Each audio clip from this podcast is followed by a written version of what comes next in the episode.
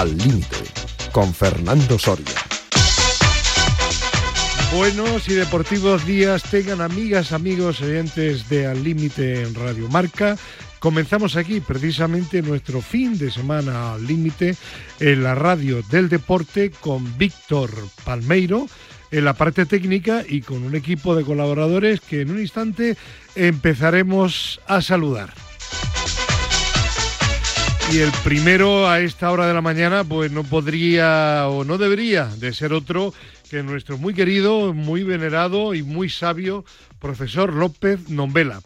Profesor, Madrid, buenos días. Muy buenos días, don, don Fernando. Don Fernando. Y compañeros. Y compañeros, compañero Palmeiro, Víctor Palmeiro. Muy bien. Y a, su Adri sí que le echa usted de menos, ¿no? ¿A Puerto Llano? Sí. ¿Está ahí? No, pero que sé que le echa usted de menos, ¿no? Hombre, claro, ¿cómo no le voy a echar de menos? Claro que sí. Bueno, nosotros no echamos de menos porque está habitualmente, al menos de momento, hasta cuando él quiera, lógicamente, en Guadalajara, Gerardo Cebrián, nuestro oráculo favorito de la mini tertulia. Gerardo, buenos días. Buenos días, hombre, ¿qué tal estáis? Muy bien, muy bien. A mal tiempo, buena cara. Eh, no queda otra, aunque ya sabes que, a lo mejor discrepamos en eso del mal tiempo. No, hombre, es un decir, es buen, ¿eh? tiempo, sí, sí. Eso también es. Sobre todo ahora, en agosto a lo mejor. En agosto que, haga, que haga menos calor. Eso, pero ahora toca, toca la lluvia. Navalcarnero, don Pedro Calvo, buenos días. Muy buenos días a todos. ¿Todo bien? Todo bien. Me alegro. Bueno, pues vamos a comenzar hablando de la jornada de hoy sábado de fútbol. primer partido iba a ser, ya sabéis que lo han aplazado, ¿no? Sí. Por los lamentables, los tristes incidentes de, de, Valencia, una, una, tragedia, sí. Eh, bueno, era un edificio relativamente, relativamente nuevo, me parece que llevaba construido solo 13 o 14 años y por lo visto había una serie de materiales que pusieron que decían que eran innovadores, pero a veces lo de innovador no quiere decir que sea práctico, ¿no? No sé, en cualquier caso, investigadores hay, sí. Sabes que, que conozco perfectamente el edificio. Sí porque está al lado de, las pistas de atletismo del antiguo cauce del río Turia y, viven mm, en esa zona, eh, viven numerosos atletas. Entonces, mm, vamos, concretamente, por ejemplo, os acordaréis de Yago Lamela, vivía ahí, claro. Niurka Montalvo vivía ahí, Gloria Locie, y entonces conozco perfectamente, eh, tengo localizado el edificio. Y efectivamente eran pisos de lujo, ¿eh? Pisos de lujo, pero que, que las últimas tecnologías, eh, esas planchas de poliuretano, la verdad es que, madre mía, han sido auténtica combustión para, para el se ¿eh? quiere innovar y, a lo mejor esas innovaciones no están, digo a lo mejor, ¿eh? suficientemente contrastadas de que pueden ser prácticas también en una situación tan imprevisible como, bueno, parece ser, no sé, corregirme, que, que fue un, un piso, unas cortinas que ardieron, ¿no? Y a partir de ahí todo el edificio o los tres edificios en llamas en apenas una hora. ¿no? bendito cemento, bendito cemento. Pues nuestra solidaridad para los afectados. He leído también que las compañías de seguros quieren anticipar las indemnizaciones para que puedan actuar los, los afectados y puedan decidir cuál va a ser su nueva, su nueva residencia pues que vaya todo lo más rápido posible y que no aparezca y que los desaparecidos, si no todos, aparezcan casi todos, porque eso será buena señal de que no ha aumentado la cifra de fallecidos. Y como consecuencia de ello, pues el partido que se iba a jugar lo solicitó el Valencia y por supuesto que el Granada, que es un club señor, ha dicho que sí. Granada-Valencia hoy dos de la tarde, pues se ha aplazado todavía hasta que hasta donde yo sé sin fecha y otro partido de, segunda división este de Valencia. Levante Andorra, que se iba a jugar hoy también a las nueve de la noche, pues se ha, se ha aplazado. La vida sigue y el fútbol continúa y si no hay partido hoy a las 2 de la, de la tarde, Posteriormente, a las cuatro y cuarto, pues hay un partido interesante, Barcelona-Getafe. Pero antes de ello, mm, profesor, ya ve usted que nuestro Granada volvió a dar la de arena, ¿no? Contra No, la Almería. Pero, va a tener suerte. No lo sé, pero como juegue, como juegue, decía usted en el chat nuestro que tuvo mala suerte. Pues yo creo que el que tuvo mala suerte fue la Almería, ¿eh? porque le anularon dos goles, no le- un penalti que para mí era penalti eh, a Pozo.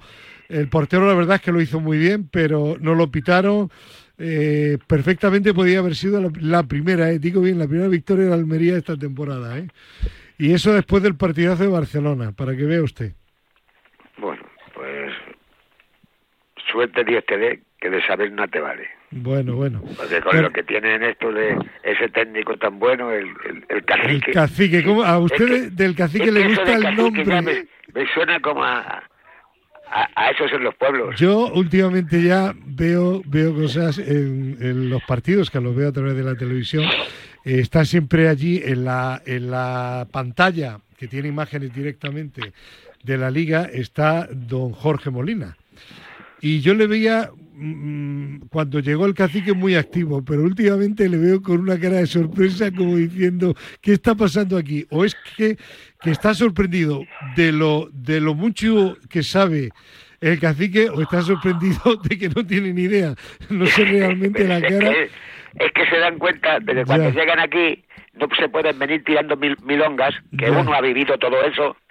No se puede venir aquí tirándose milongas, pero tú qué vas a sacar de aquí. Bueno, yo no digo, yo no digo que la cara de Jorge Molina sea No, de no, que no, le de Molina ¿eh? no estoy hablando, estoy hablando de los que los que tienen que levantar eso. Y los que tienen que levantar eso, cuando se dan cuenta que esto se le cae por encima, pues, pues ya está, pues, pues me voy para mi pueblo, pero claro, ¿cómo se van para su pueblo? Ya. Si a lo mejor no tienen ni para la, para la no, vuelta de- del no, viaje. sí tiene, sí tiene. No es eso, profe. No, No, vaya- bueno, bueno. no vayamos por ahí.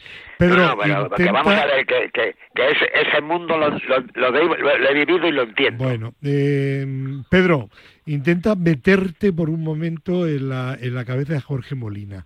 Si viste el otro día varios planos de, de la cara, una cara como de, de sorpresa por lo que estaba ocurriendo, ¿qué crees tú que puede pensar cuando ve lo que vio en Barcelona y cuando vio lo que ve eh, contra el Almería? ¿Eh? Pedro, a ver, Vamos a ver, yo no vi la cara de sorpréndenos, el yo sí, yo sí. Vi el partido, pero vamos, no me fijé en eso. Yo sí me fijé cosas, sí. pero y Yo sí. fijar alguna vez en el entrenador. Pues, ¿qué puede pensar? Pues como nos ha pasado a todos, de cuando estabas en situación tanto buena como mala, de que hay veces que los futbolistas pues no los entiendes, o a saber si los futbolistas entienden al entrenador. Es que como no sabes realmente lo que, lo que pasa en ese vestuario, al final el dar una opinión sesgada es complicado. Entonces, al final, yo te diría que pueden ser todas las situaciones. También puede ser que el cacique le haya cortado y le haya dicho, no, tú no tienes que participar tanto, tú dímelo a Y mí, que en la tele, soy-". cuando te, cuando te enfoque, calladito y serio.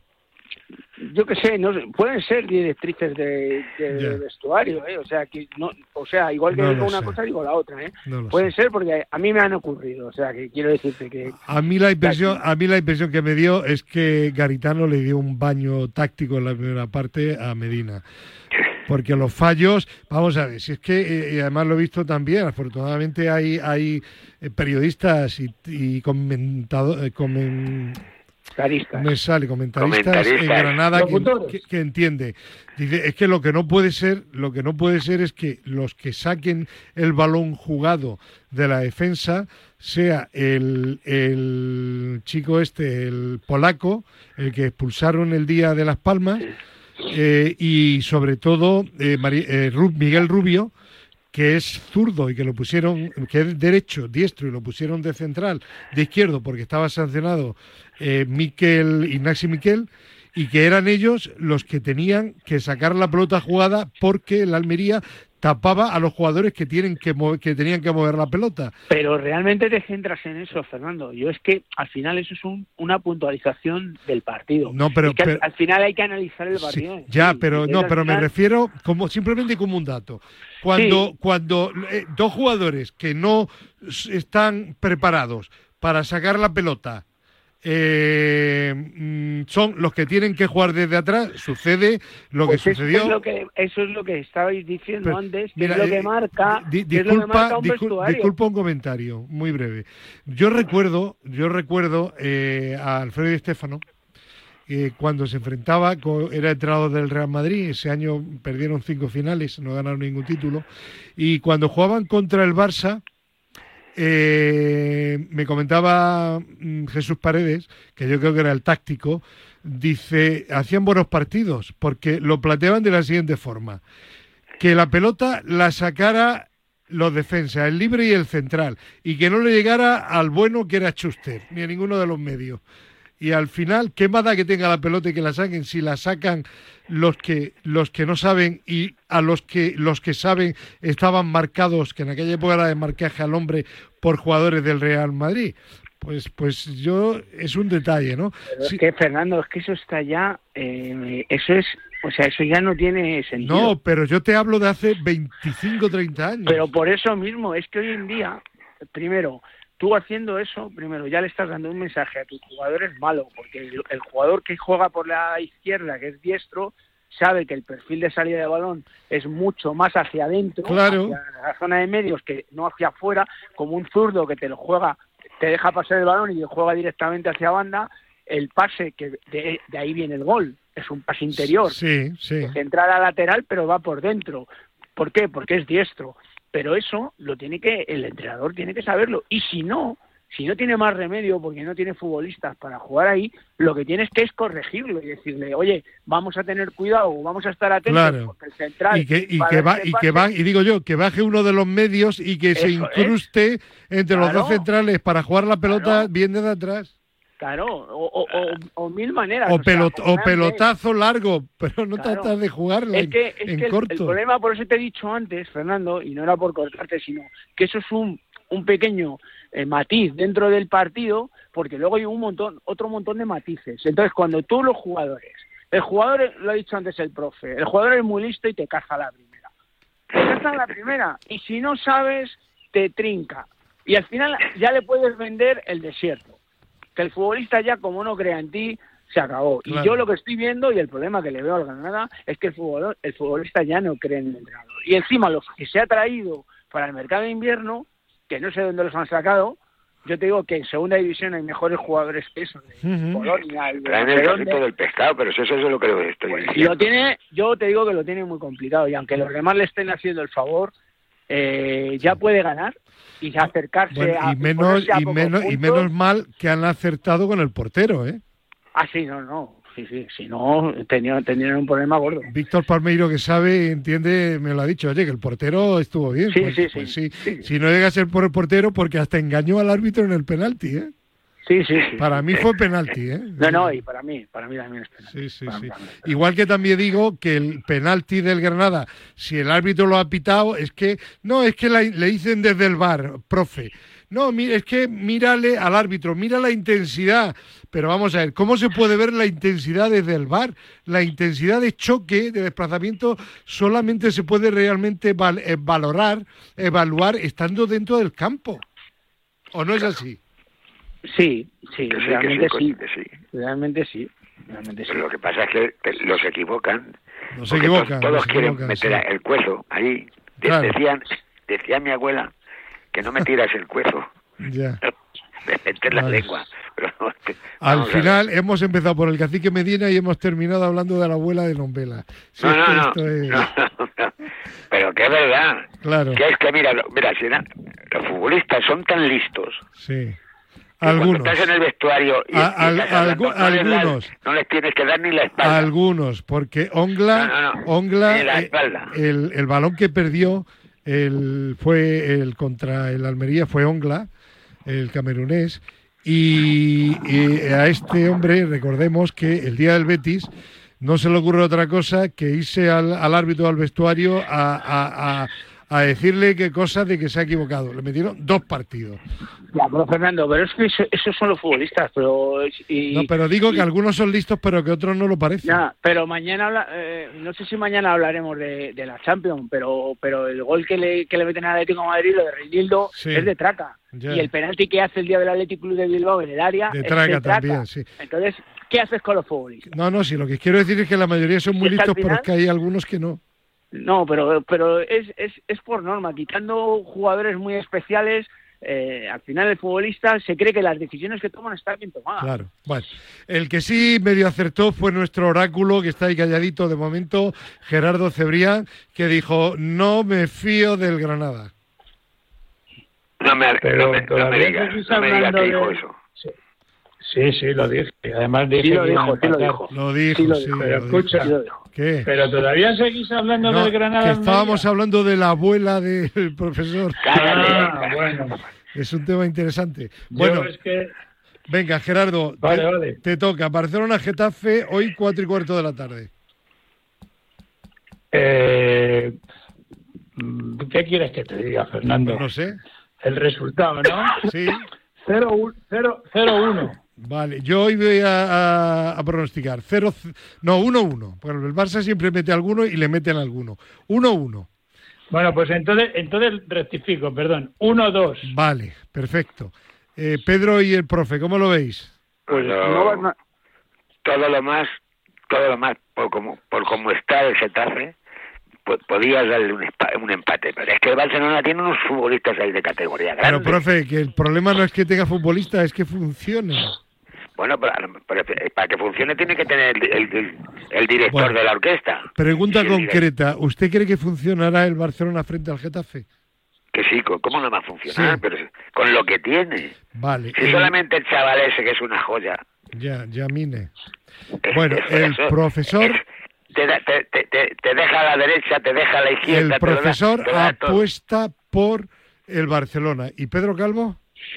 Pues yo estoy en tu línea, eh, que, que puede ser un empate, porque el Getafe es un equipo que está en, en una línea, en su línea habitual, y es un equipo que además ve portería, y el Getafe puede hacerle daño al Barcelona.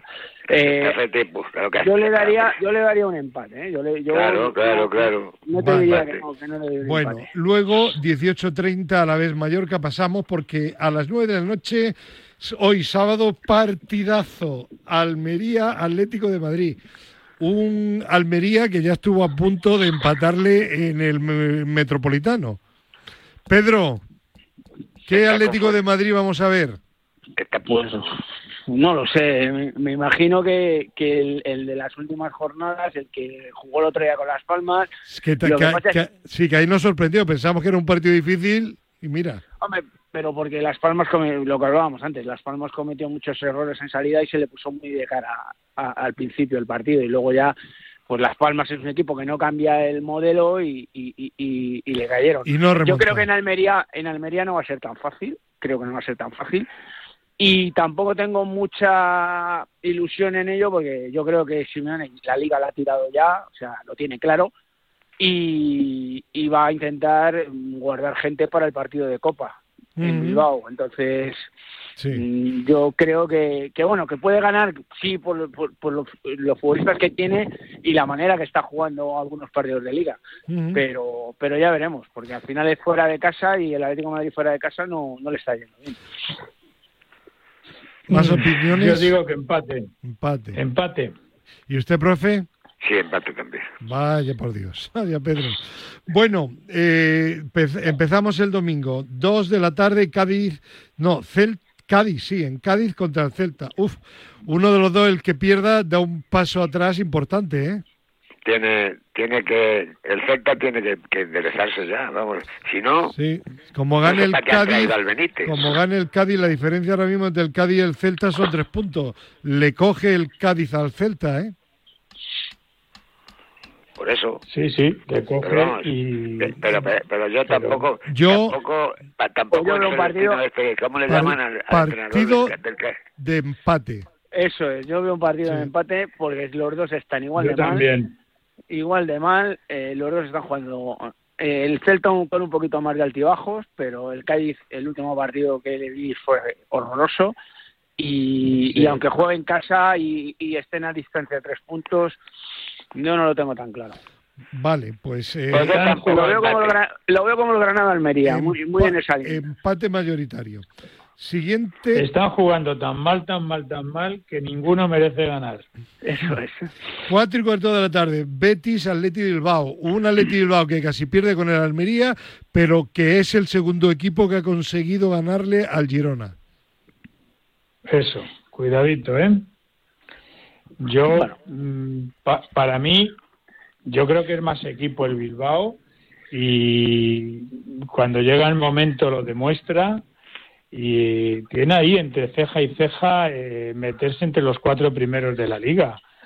Yo creo que va a ganar los tres puntos. Bueno, claro, es que además se lo merece. El, el Atleti, cuidado, no no el Bilbao, eh, el Atleti. El, que, se enfadan. Bueno, eso porque lo dicen ellos. Sí, sí. Bueno. bueno. Ah, pero está bien, hay que decirlo bien, hay que decir Oye, y, y, al, y, al, Betis pone Athletic de Bilbao, ¿eh? ¿Y al Betis qué le está sucediendo? Al Betis porque porque ha llegado pierde en Liga, pierde en Liga, pierde también en, en la Conferencia Liga, que es la tercera competición. Que se está, se cansando ya Pues si la salvación de un equipo como el Betis tiene que ser Isco, Isco que es un grandísimo jugador, apague y vámonos. El Betis tiene que tener una plantilla. El esquema de juego, como estaba jugando Isco, y ahora se ha adicionado y no han encontrado otra fórmula. Ya. De momento complicado para el Pellegrino, sí. De momento complicado para, para el, el Betis, eh, que está en un bache eh, y que se puede quedar sin jugar en Europa el año que viene, porque hay equipos que vienen por detrás. Es una pena. Bueno, a mí me dio pena el otro día. Seguimos adelante. Las Palmas contra Osasuna, eh, lo dejamos ahí si os parece. Y por último, mañana domingo 9 de la noche, Real Madrid y Sevilla. Bueno, un Real Madrid que pinchó con el Rayo Vallecano y menos mal que el Girona pinchó todavía más contra el Atlético de Bilbao. Bueno, pues fíjate, es un punto más líder, ¿no? Sí. Eh, pero mm, no me fío ni un pelo. Bueno, como... yo no lo digo, yo no lo digo por Ramos, ¿eh? Yo es que creo que el Madrid, esos equipos que vienen al Bernabéu a la desesperada, que tienen un, fútbol muy típico de, jugar encerrados, etcétera, etcétera, no se le dan bien. Y, además el Sevilla, aunque bueno, está, digamos que ha medio salido de la, de la crisis, mm, no sé, o sea, no, no, no lo veo claro, pero vamos, que tampoco me sorprendería si al final se marchan a, Sevilla con tres o cuatro goles. Pero vamos, que tampoco me sorprendería un empate. ¿Y a ti, Pedro? Sí, yo estoy en esa línea. Yo voy más al tema de que ahora mismo es un equipo que se está reorganizando, lleva varios partidos ya sacando los partidos adelante, pues dos empates fuera, la victoria contra el Atlético de Madrid en casa y demás.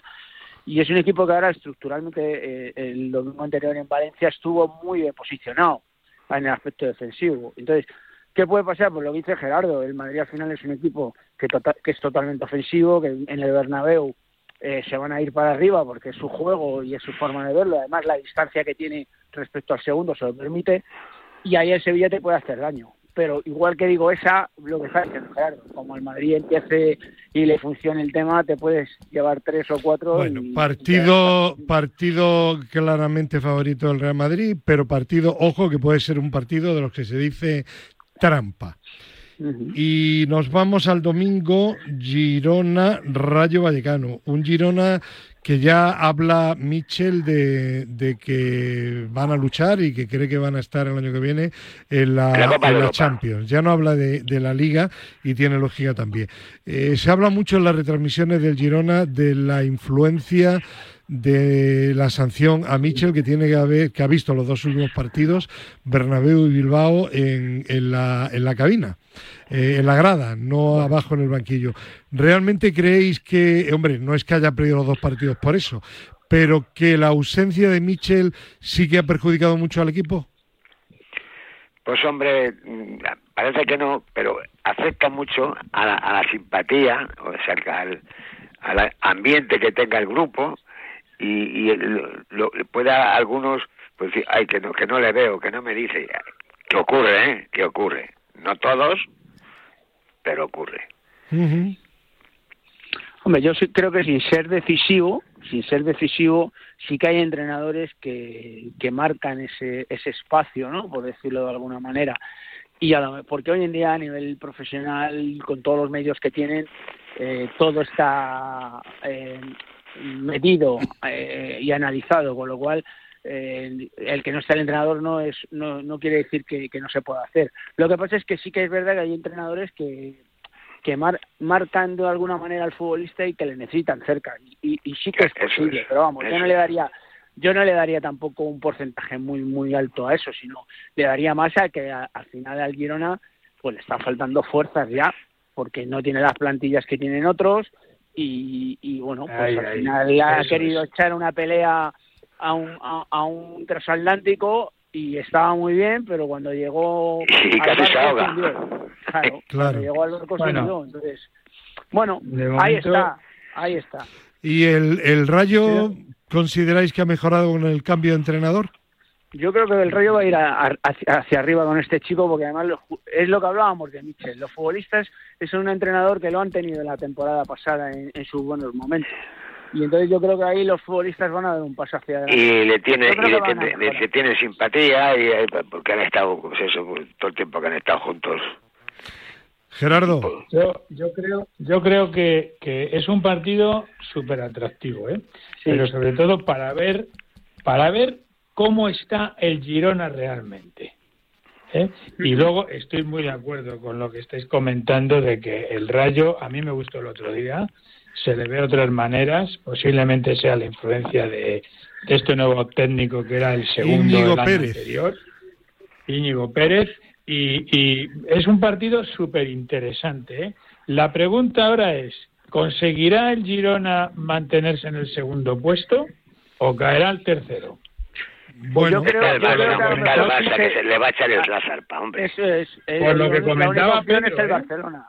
la única opción es el claro, no, pero te, lo, te lo digo, Pedro, por lo que comentabas tú, de que al final el Girona tiene la plantilla que tiene, tiene los jugadores que tiene, y no tiene una plantilla como la del Barça, la del Atleti o la del Madrid.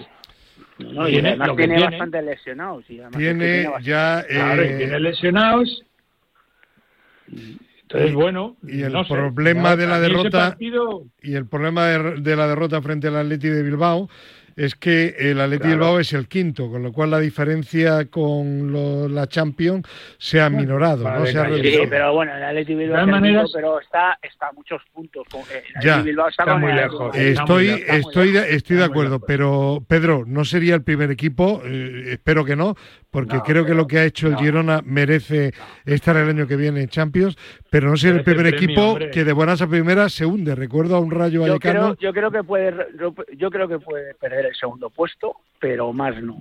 O sea, que va a entrar en Champions seguro. Bueno, a mí personalmente me agradaría. ¿Pero juega el domingo o el lunes? Lunes. Que no me entero. El lunes, ah, es que has dicho el domingo, Fernando. No, bueno, pues me he equivocado. El lunes, 9 de la noche. El domingo es Real Madrid y Sevilla, Sevilla. 9 de la noche, sí. Eso es. Vale. Bueno, pues dejamos aquí la mini tertulia y mañana hablaremos de Champion y de Tony Cross en la tertulia dominical. ¿De acuerdo? Muy bien. Venga, un abrazo, gracias. Y seguimos con Gerardo Cebrián, pero ahora cambio de deporte, cambio de tercio, hablamos de atletismo, competiciones de fin de semana. Nos vamos a centrar en tres campeonatos de España. El primero de ellos, Gerardo, Campeonato de España sub-18 en pista cubierta. Eso es, es en Sabadell eh, cerca de, bueno, 550 atletas, muchos clubes, por cierto, hay 230 clubes, están muy repartidos los atletas y es difícil hablar de estas categorías, ¿no? Yo creo que de hay siete chavales por ahí, chicos y chicas, que fueron campeones hace un año y que aspiran a, a renovar el título y hay un nombre ilustre, Jasier, con X, Jasier Sotomayor, que es hijo del mítico plusmarquista mundial de salto de altura. de Javier Sotomayor. Sabes que Javier Sotomayor tiene doble nacionalidad, española y cubana, o cubana y española, mejor dicho, y su hijo vive aquí en mi ciudad, en Guadalajara, y entrena con su padre. Y evidentemente es una de las mayores promesas que tiene el atletismo español eh, en estas categorías. Jasier Sotomayor. Mm, si me vas a preguntar a esta edad quién saltaba más, si el padre o el hijo, te diré que el padre. El padre, bueno, pero eso no quiere decir nada. No, bueno. Sí, pero el padre, era, el padre era un monstruo de otra de otra galaxia y el hijo es bueno. Bueno. El hijo pues, es bueno. Pues habrá que seguir al hijo del mítico Javier Sotomayor. Bueno, y pasamos ahora al Campeonato de España de Lanzamientos de Invierno. Vale, a ver, entiendo que eh, cuando hablamos de lanzamientos de invierno hablamos de lanzamientos largos. Es decir, como en pista cubierta solo se celebra el peso, pues se hace un campeonato para los lanzadores de disco, jabalín y martillo, que son especialidades que no tienen cabida en la pista cubierta. Por lo tanto, ya doy por entendido que es una competición al aire libre. Eh, la atleta más destacada es la martillista Laura Redondo, que tiene el récord de España de, de, martillo. Y luego yo destacaría a Manu Quijera y Arancha Moreno, en jabalina, eh, a la discóbola June Quintana y al martillista, que por cierto es de Jaén, que es donde se celebra el campeonato, Alberto González. Digamos que los lanzamientos en España no pasan por el mejor momento. Y el domingo en Zaragoza, Campeonato de España de 20 kilómetros de marcha. Cuidado con esto, ¿eh? Cuidado con esta competición que aquí hay en juego plazas para el Campeonato del Mundo de Marcha por Equipos, para el Campeonato Europa al aire libre de Roma, incluso hasta para ser preseleccionado para los Juegos Olímpicos de, Londres, ¿eh? Eh, la prueba de 20 eh, claro, en la prueba de 20 kilómetros te puedes imaginar, ¿no? El gran favorito es Álvaro Martín, ¿no? El vigente campeón del mundo de 20 y 35 kilómetros. Álvaro no está al mismo nivel que, hace un año. Se ha tomado las cosas más tranquilamente porque tiene el compromiso de, del europeo y de, y de los Juegos Olímpicos.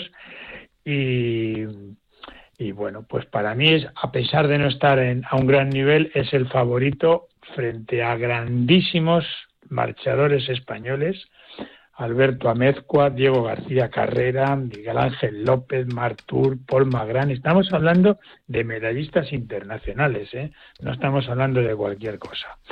Y luego en féminas, pues tu querida paisana María Pérez, eh, también bicampeona mundial de 20 y 35 kilómetros, en mi opinión la mejor atleta que tenemos ahora mismo en España, junto con Ana Peleteiro, que parece que regresa, y la pentatleta María Vicente, no va a estar, ha sido intervenida quirúrgicamente, por suerte eh, se está recuperando bien y la podremos ver disputando los títulos en París. Eh, por lo tanto, se abre un abanico de posibilidades para Raquel González, Laura García Caro, Cristina Montesinos, Mar Juárez y Lidia Sánchez Puebla. Bueno, y, aparte de esto hay también asfalto este fin de, ¿no? Esto es una locura. O sea, es que fíjate, en medio maratón de Torrevieja, de Ganoyer, de La Coruña, maratón de Castellón, es, de locos. O sea, lo de, lo de las pruebas en ruta en, en España cada fin de semana, especialmente en esta época, más o menos lo que viene a ser febrero, marzo y abril, es, es que hay un sinfín de competiciones. Y fíjate que estas son solo las que están en el calendario, ¿eh? pero hay muchísimas más. Y luego, fuera de nuestras fronteras, hay una competición muy importante que es el Campeonato Europa de Cross por equipos, una competición que tiene ya 62, no, 60 y... No, nació en el 62, pues más de 60 años de historia, ¿no? Precisamente 62 años de historia tiene, eh, que ya se dice pronto, ¿eh? es una competición que tradicionalmente los equipos favoritos son los que representan a Portugal y España, y en esta ocasión la competición es en, Albufeira, en el Algarve portugués, y ahí va el Playa de Castellón, que es el actual campeón de Europa, tanto en chicos como en chicas. Para mí el favorito en chicos, con Víctor Ruiz, Rodríguez Cuixera y Thierry Cumenayo. y en chicas lo tienen un pelín más difícil, ¿eh? con, con Lequina Ameguá, que es la líder del equipo. Luego además también participa en hombres el, entre los españoles el Club Iquila y en mujeres el Bilbao Atletismo eh, también en, mujeres. Bueno, competición muy importante, yo creo que había que mencionarla porque es una de las pruebas con, con más soledad. Claro, claro que sí. Pues eh, un fin de semana con mucho atletismo que pueden seguir a través de los diversos medios de comunicación y también, por supuesto, en marca.com y radio. Y, el, y, el, y el, el, fin de semana que viene, ojito, ¿eh? 1, mm. 2 y 3 de marzo, Campeonato del Mundo en pista cubierta en Glasgow.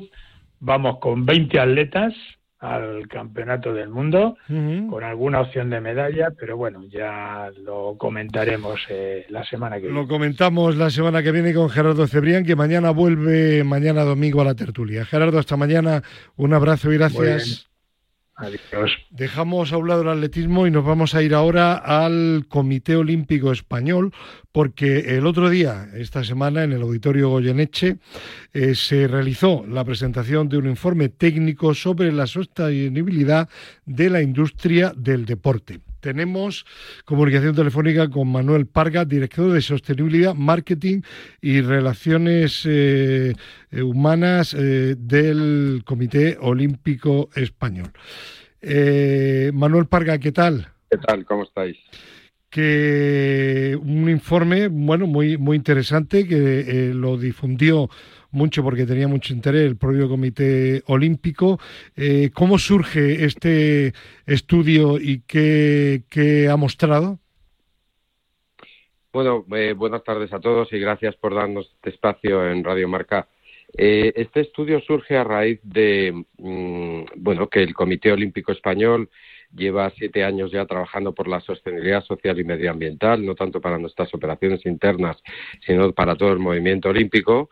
Y este año hemos realizado nuestra cuarta edición de un congreso donde eh, las, las últimas tendencias, tanto en tecnología como en nuevos en nuevas herramientas o nuevos productos y servicios eh, para trabajar por un deporte más sostenible se dan cita en el Comité Olímpico Español.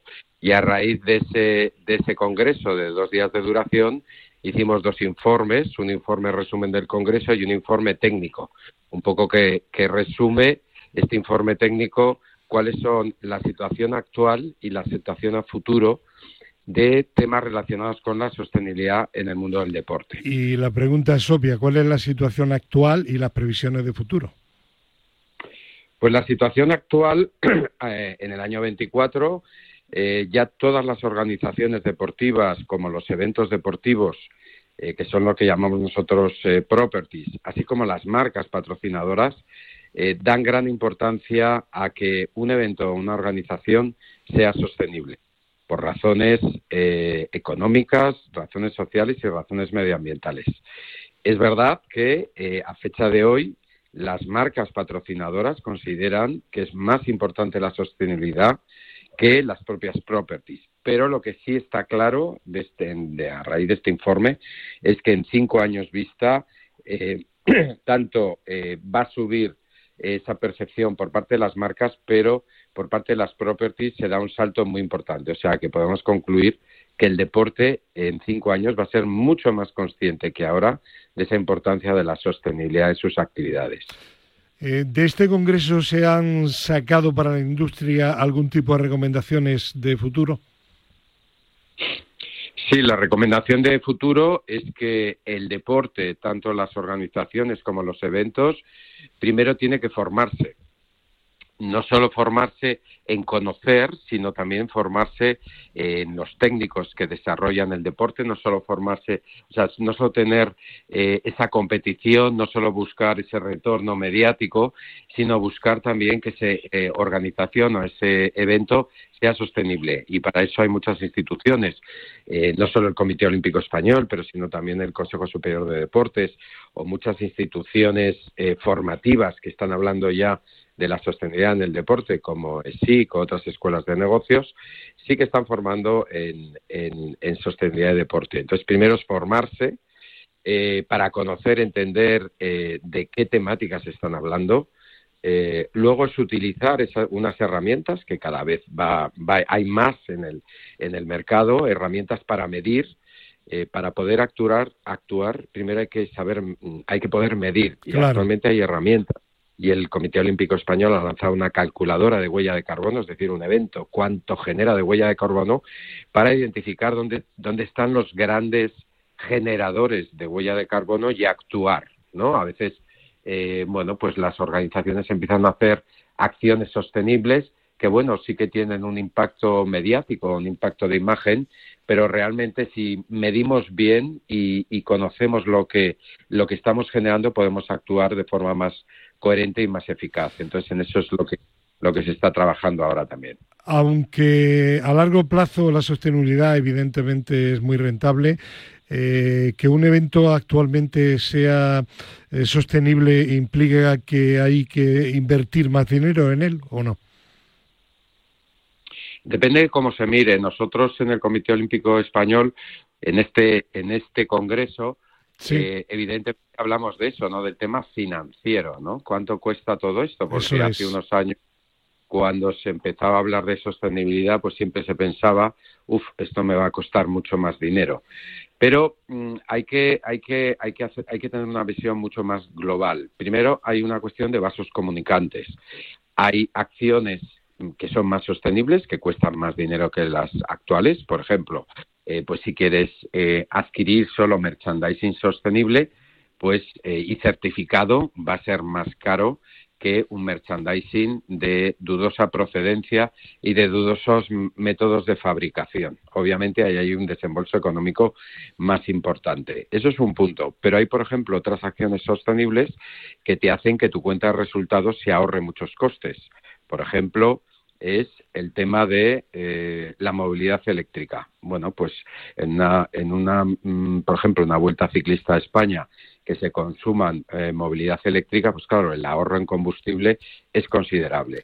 Entonces hay cosas que te salen más baratas y hay otras que te salen más caras. Normalmente cuando te sale más barato, lo, lo más barato compensa eso más caro.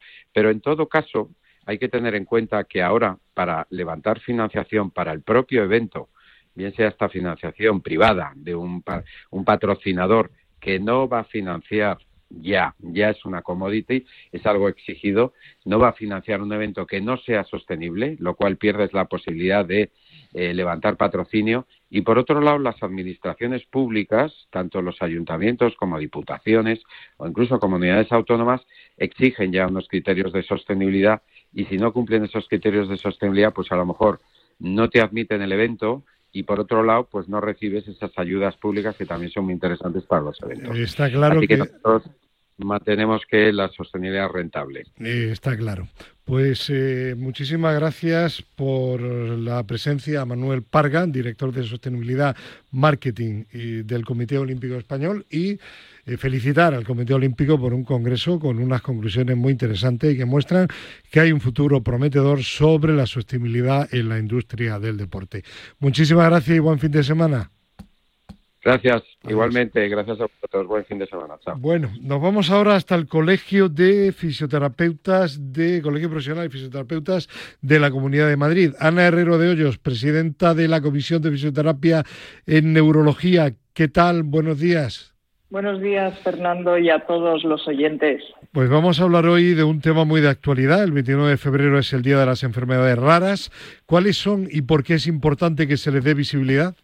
Pues mira, Fernando, las enfermedades raras o incluso también se puede hablar de enfermedades poco frecuentes, incluso hay las ultra raras, y es cuando afecta a un número limitado de la población total. Como por ejemplo en Europa se estima que la proporción es de cinco pacientes por cada 10.000 habitantes, siendo en su mayor parte estas enfermedades raras son crónicas y degenerativas y afectan a capacidades tanto físicas como habilidades mentales y de comportamiento.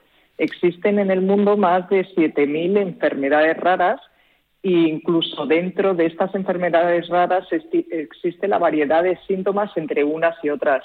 Por eso es muy importante darles visibilidad, primero, porque esto, Fernando, nos puede pasar a cualquiera. Claro. Y segundo, porque existe una falta de diagnóstico por todo el desconocimiento en torno a ellas y lo que, lo que nos conlleva muchas veces a que se den palos de ciego en su atención y eso es lo que no puede ser, ya que afecta a la calidad de vida de pacientes y también de su familia. ¿Y de qué forma puede ayudar la fisioterapia en el tratamiento? Eh, pues mira, dentro de la fisioterapia, quien se va a encargar de su tratamiento va a ser la fisioterapia neurológica. ¿Y cómo lo vamos a hacer? Pues por una parte promovemos el movimiento y su calidad que muchas veces se ve afectado, ya que el movimiento es vida. Permitimos el acompañamiento en todo el desarrollo motor y sensorial desde edades muy tempranas, ya que desde bebés, Fernando, es cuando se empieza a ver pues el típico niño, oye, pues mira, que no se sienta, oye, que todavía no gatea. Y es cuando empiezan ahí las señales de, de alarma.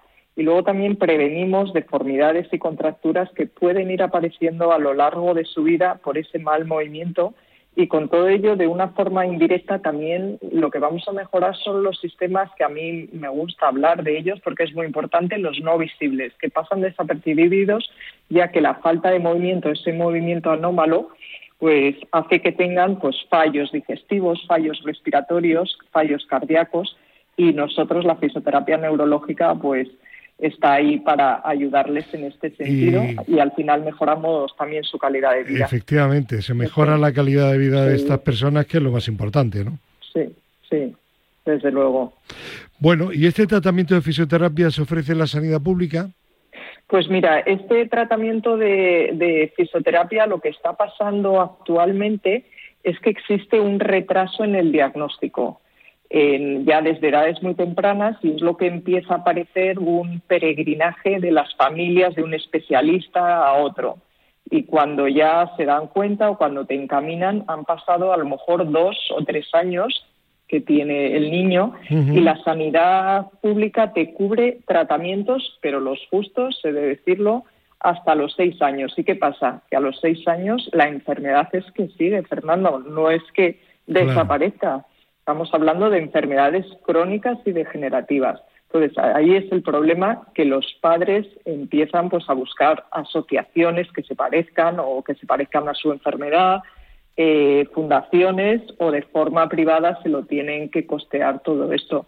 Sabemos que es verdad que sabemos que la sanidad, sus recursos son muy limitados, pero otra vez a quien se ven perjudicados son estos niños que se hacen adultos y a toda su familia que es muy desesperante. Pues como bien decía Ana Herrero, cualquier persona eh, puede tener una enfermedad rara o un familiar con una enfermedad rara y eso ya es un motivo más que suficiente para que entre todos eh, procuremos que las administraciones se encarguen de que reciban estas personas pues una atención sanitaria adecuada. Ana Herrero, Colegio Profesional de Fisioterapeutas de la Comunidad de Madrid, muchísimas gracias y seguimos en contacto. Buen fin de semana y un abrazo. Muchísimas gracias, Fernando, por darnos voz. Es un placer, Ana. Adiós. bueno, nos vamos a ir ahora hasta la sede de Servimedia, que es la agencia de noticias de temas sociales de la ONCE. Tenemos comunicación telefónica con José Manuel González Huesa, su director. José Manuel, ¿qué tal? Buenos días. Hola, encantado de saludarte, Fernando. Un abrazo grande. Igualmente para ti. Bueno, este tema que estábamos hablando con Ana Herrero, tema de enfermedades raras, imagino que no es para nada ajeno a una agencia de temas sociales como la vuestra, ¿no? No, no, no. Es un tema a tener muy en cuenta porque hay infinidad de enfermedades raras que no conocemos que afectan a muy pocos pacientes y que desgraciadamente no tienen medicación adecuada por, bueno, precisamente por eso, porque son muy pocos y ahí la medicina no llega no llega hasta ellos. Es un tema a tener muy muy en cuenta. Bueno y el motivo de la presencia de José Manuel González Huesa podría ser cualquiera pero en este caso eh, claro hay muchos temas interesantes a través de Serie Media. El tema es tan importante como 35 aniversario eh, un acto, una eh, charla y una especie de rueda de prensa con José Manuel González Huesa, que me cuentan que estuvo la sala a reventar, ¿no? Sí, sí, sí, la verdad es que fue, fue impresionante. Hicimos un acto eh, a final de mes, en, del mes de pasado, en, no, perdona, en, este mes, que ya se me pasa, sí, sí, sí, sí. se me pasan los días.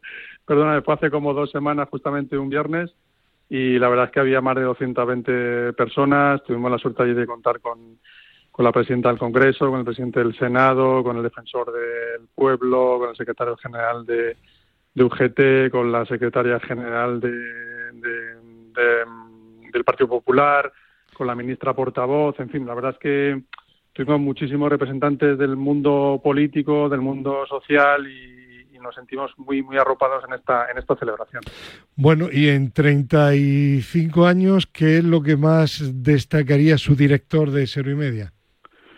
Pues mira, destacaríamos que hemos puesto eh, en valor lo que es este mundo social y yo comentaba en esa, en esa conversación con las personas que me acompañaban que seguramente, bueno, el famoso artículo este 49 en el que se ha eliminado el término disminuidos y que se ha puesto, se ha cambiado la Constitución por primera vez desde un movimiento social y que muy pocas veces se ha hecho, tan solo se ha hecho tres veces, pues yo creo que ahí y Media eh, no es porque nos queramos poner una medalla, pero yo creo que hemos tenido muchísimo que ver porque es un asunto del que llevamos hablando pues muchísimos años y hemos intentado fomentar en que, bueno, pues para que los diputados y senadores tuvieran la conciencia de, este cambio que era absolutamente necesario. Eh, ¿Realmente hay concienciación en los dirigentes, en los políticos? Pues mira, en este asunto eh, te puedo decir que fíjate que la, vida que estamos viviendo ¿no? y, la, y, la, y el enfrentamiento que hay permanente en las Cortes, pues para este asunto se pusieron de acuerdo. O sea, se pusieron de acuerdo todos los partidos políticos menos, menos Vox, pero el resto de partidos políticos todos se pusieron de acuerdo para eliminar, como te digo, y cambiar este artículo 49. Y yo creo que es una prueba. sí. Es una prueba de que, bueno, pues cuando quieren se pueden, se pueden poner de, acuerdo. Es verdad que ha sido eh, muy largo, muy complicado, muy complejo, sobre todo precisamente por el momento político que vivimos tan, tan de polarización que denunciaba yo el otro día, ¿no? que, hay un demasiado enfrentamiento entre los partidos políticos, pero yo creo que, que aquí demostramos que se puede cambiar, que se puede hacer y que cuando se hacen cosas sensatas al final las, las hace todo el mundo. Y un hecho muy importante que se destacó en ese acto que Servimedia, aparte de ser una agencia de noticias única, especial, la mejor sin duda de, de España y seguramente de Europa, es un caso único en el mundo porque un 60% de los trabajadores tienen algún tipo de discapacidad. Es así, es así. Pues nada más que hay que pensar en cualquier medio de, de España y si nos eh, salimos fuera de España, cualquier medio del mundo, nadie tiene este proceso de integración laboral de personas con discapacidad, que son profesionales como el resto, que nos lo demuestran día a día. Y yo estoy muy orgulloso porque ese acto del otro día era pues eso, un acto y un homenaje a todos los trabajadores de la, de la agencia de noticias y que diariamente demuestran que a pesar de que sean ciegos, sordos o que vayan en silla de ruedas, pues realizan su trabajo como cualquier otro periodista. Bueno, eh, José Manuel, antes de la despedida te quiere felicitar también y hacerte una pregunta a Fernando Soria Hernández, que habla ah. siempre en el bloque de España se mueve y que está aquí en el estudio. Muchas gracias también, Fernando. un abrazo también para ti. Buenas. Enhorabuena.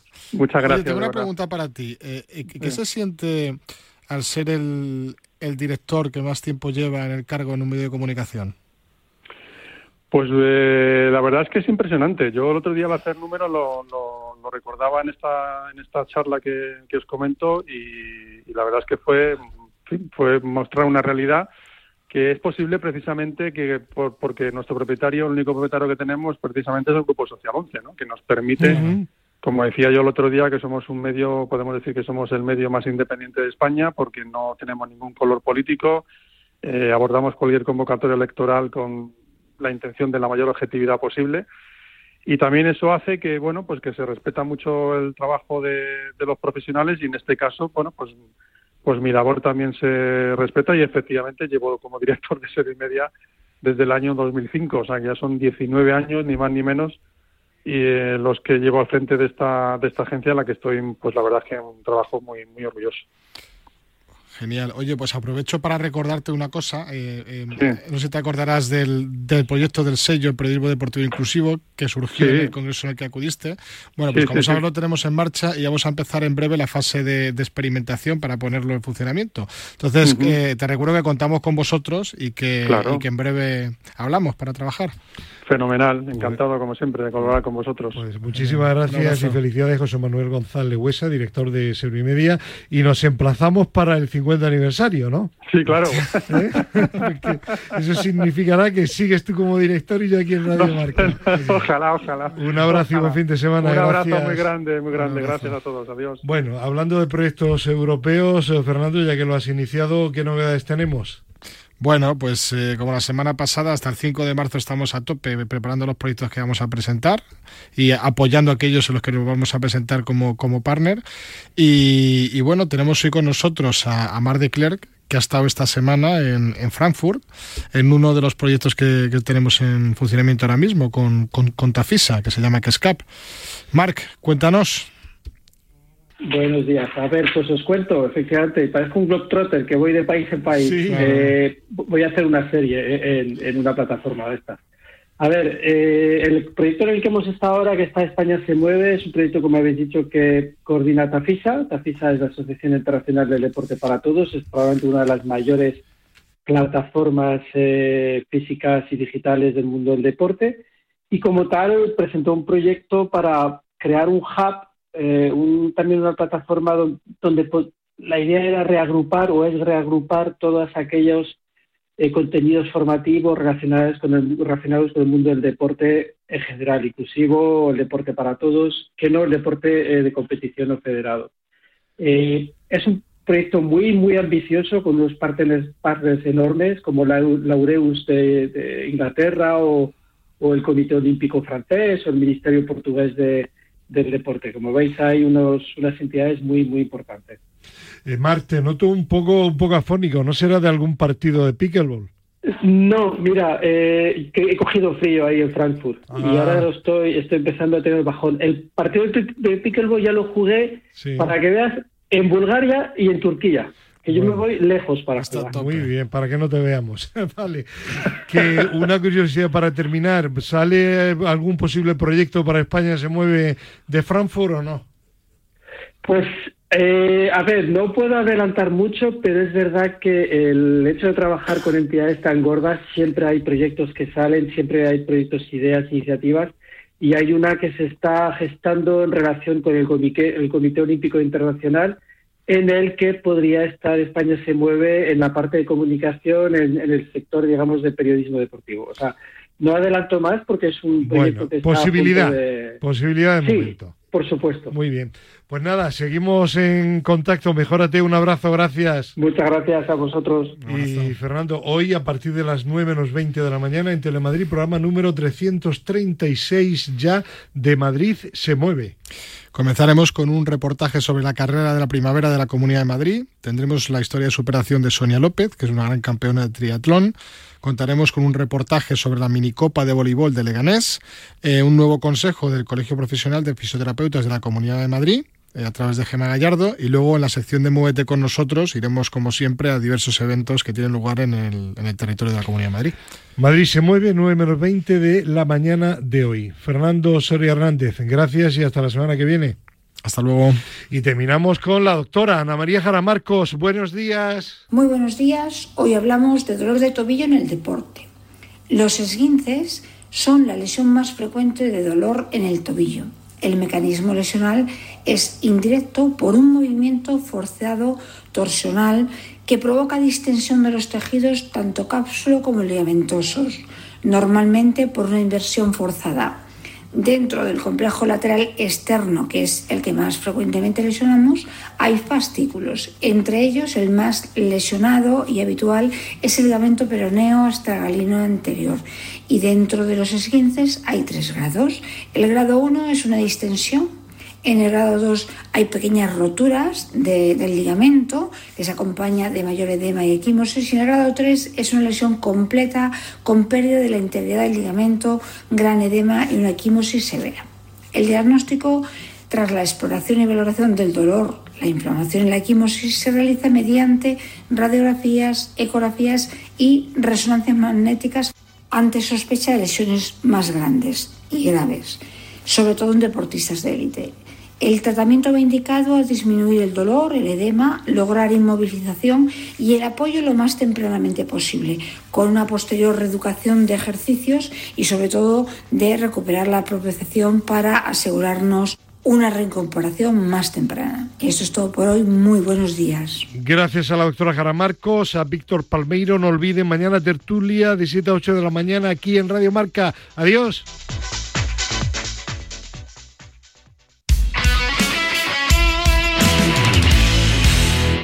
Este jueves 29 de febrero a partir de las seis y media de la tarde podrás seguir en la sintonía de Radio Marca y en las cámaras de marca.com la gala de Atenas a París, donde recordaremos los mejores momentos del deporte español del pasado y donde brindaremos por los éxitos que nos esperan en los Juegos de París. Durante el evento podrás escuchar los testimonios y anécdotas de las leyendas del pasado y el presente del deporte español, con el patrocinio de Iberdrola, Onda ZRV y el Banco Santander.